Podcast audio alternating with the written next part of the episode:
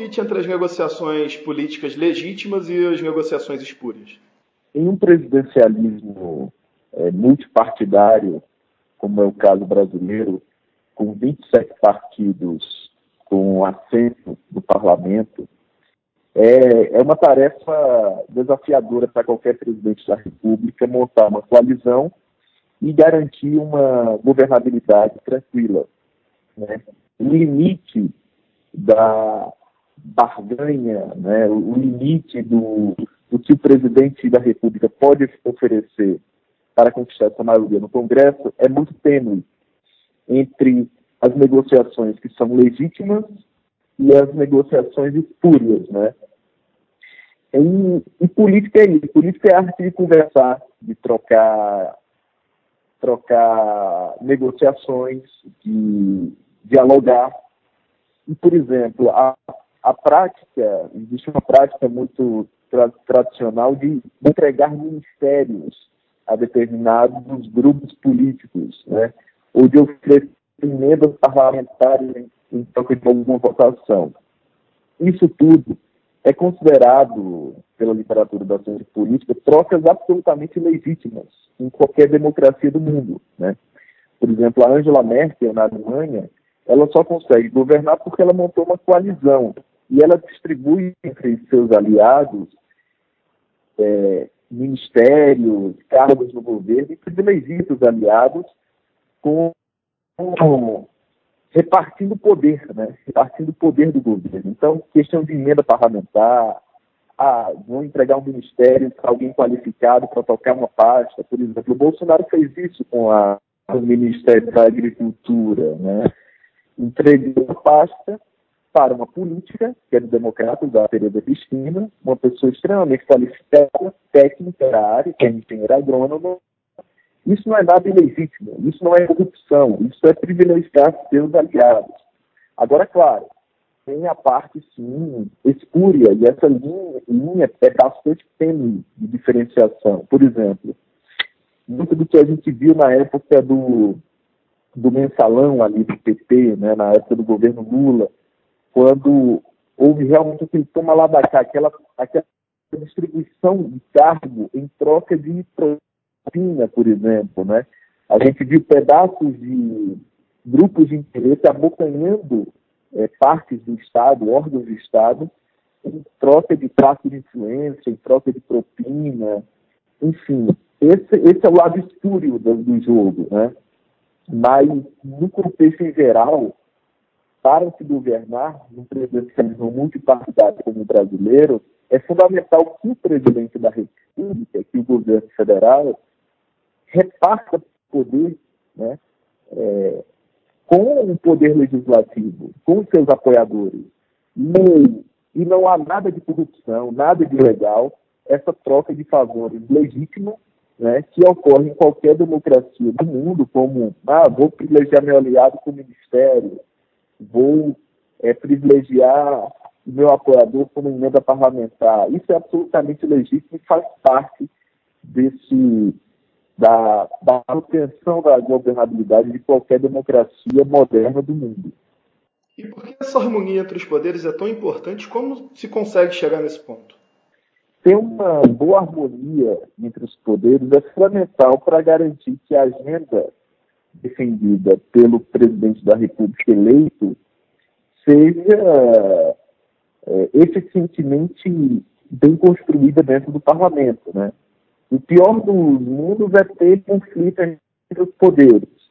Isso acaba gerando uma paralisia decisória que não é bom nem para o lado do poder legislativo, nem para o executivo e nem para a outra banda lá do, do poder judiciário, em torno dessa judicialização da política. Não é bom, não é bom para a democracia os conflitos de poderes. Né? A devida harmonia ela é fundamental. Agora, o Brasil tem uma peculiaridade nesse aspecto, porque a nossa fragmentação excessiva de partidos políticos com assento no parlamento acaba forçando o presidente da República a buscar uma construção de uma maioria estável no parlamento. Né? E, e é preciso ser desatado até um nó, porque o presidente da República ele sai da eleição com uma popularidade enorme, mas essa popularidade ela não é refletida dentro do parlamento. Né? E o presidente ele é forçado, ele está forçado a negociar e a tentar construir uma maioria. Então, assim, o que a gente tenta ver muito hoje nessa, nessa enorme é, desconforto, crise institucional entre os poderes, é, até impulsionado muito por, pela democracia digital, né, pelas redes sociais, que criam muito ruído e pouca convergência. É, tentar equalizar esses conflitos entre os poderes é fundamental para garantir o avanço da agenda reformista que o país aguarda, né, para que o Brasil consiga sair dessa crise política e, e econômica. E sem estabilidade política não tem reforma estrutural que, que dê jeito ao Brasil. Murilo, o chamado presidencialismo de coalizão ruiu aí após o resultado dessas eleições e o modelo vigente deu mais independência e poder ao legislativo, que está mostrando a, a, a, sua força aí. Qual a sua análise a respeito desse momento e do papel do Congresso na agenda pública hoje? É, eu sempre digo que em política não há vácuo. Né? Nós temos visto um governo que, com uma, uma nova elite política que assumiu agora o poder do país, mas que ainda está engatinhando para encontrar um certo equilíbrio institucional. E o parlamento tem ocupado esse espaço, tem ocupado esse espaço, garantindo moderação e garantindo uma agenda reformista para o Brasil. O protagonismo do Congresso é algo interessantíssimo e é muito bom para a democracia para garantir um maior equilíbrio entre os poderes. O, o, a nossa, o nosso quadro, o nosso presidencialismo multipartidário, é, desde 1986, um presidente da República não consegue maioria, o partido do presidente da República não consegue maioria no legislativo. De lá para cá, todos os presidentes foram forçados a construir maiorias estáveis no parlamento para conseguir governar. Né? E o que nós temos visto agora é que o presidente Jair Bolsonaro ainda, ainda engatinha um pouco, ainda tem certa dificuldade de construir sua maioria, até porque ele tentou apostar na, nas frentes parlamentares, né? Ele escolheu sua base de ministros com base é, nas frentes parlamentares, o que não, não foi eficaz porque no Brasil os partidos políticos podem até ser fracos na arena eleitoral, mas eles são absolutamente fortes dentro da arena congressual. Então, aparentemente nós temos um dilema, né? Que nós tivemos um fim do ciclo político, como bem você falou, uma nova elite política, é, tentando por fim aquela lógica do presidencialismo de coalizão, mas o presidente ele promete uma nova forma de fazer política, mas o sistema político não mudou. Né? né? O, o, nosso presidencialismo multipartidário existe a construção de maioria no parlamento para a governabilidade. E o Congresso Nacional tem, tem buscado é, ocupar esse espaço na construção de uma agenda de reformas para o Brasil, trazendo é, um equilíbrio institucional muito bem-vindo e que acaba interno, colaborando também com a agenda do próprio, do próprio governo. Mas é, o protagonismo do Congresso, sem dúvida alguma, é uma das boas novidades na, dos últimos anos para cá. E recentemente a gente viu aí uma certa queda de braço em torno da aprovação da reforma da Previdência, com vários pontos sendo alterados, é, tirando inclusive um pouco do peso da economia que se imaginava. É, na sua opinião, esse, esse, tipo de negociação foi legítima ou teve alguma coisa que fugiu um pouco da curva? Olha, no parlamento, o protagonismo, do, a liderança do Rodrigo Maia foi fundamental para que a reforma não fosse tão desatada. Mas a, no jargão político a gente sempre fala, é, a falta de articulação política tem preço e custa muito alto, né?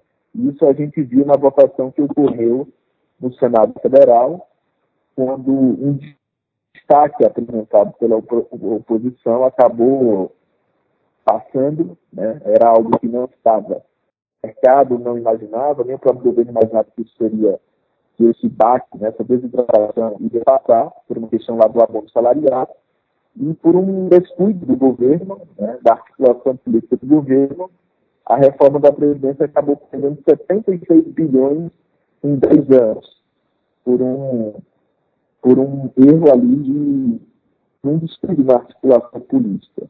E isso só revela o quanto é importante você ter uma base coesa, articulada dentro do Congresso Nacional para evitar é, derrotas políticas. Né? E por mais que tenha ocorrido essa derrota, essa, essa desidratação, considerada no texto, a, a reforma da Previdência ela ainda continua muito robusta, né?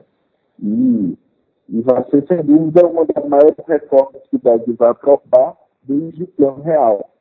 E isso muito, muito pela força, pela convicção do parlamento em apoiar a medida.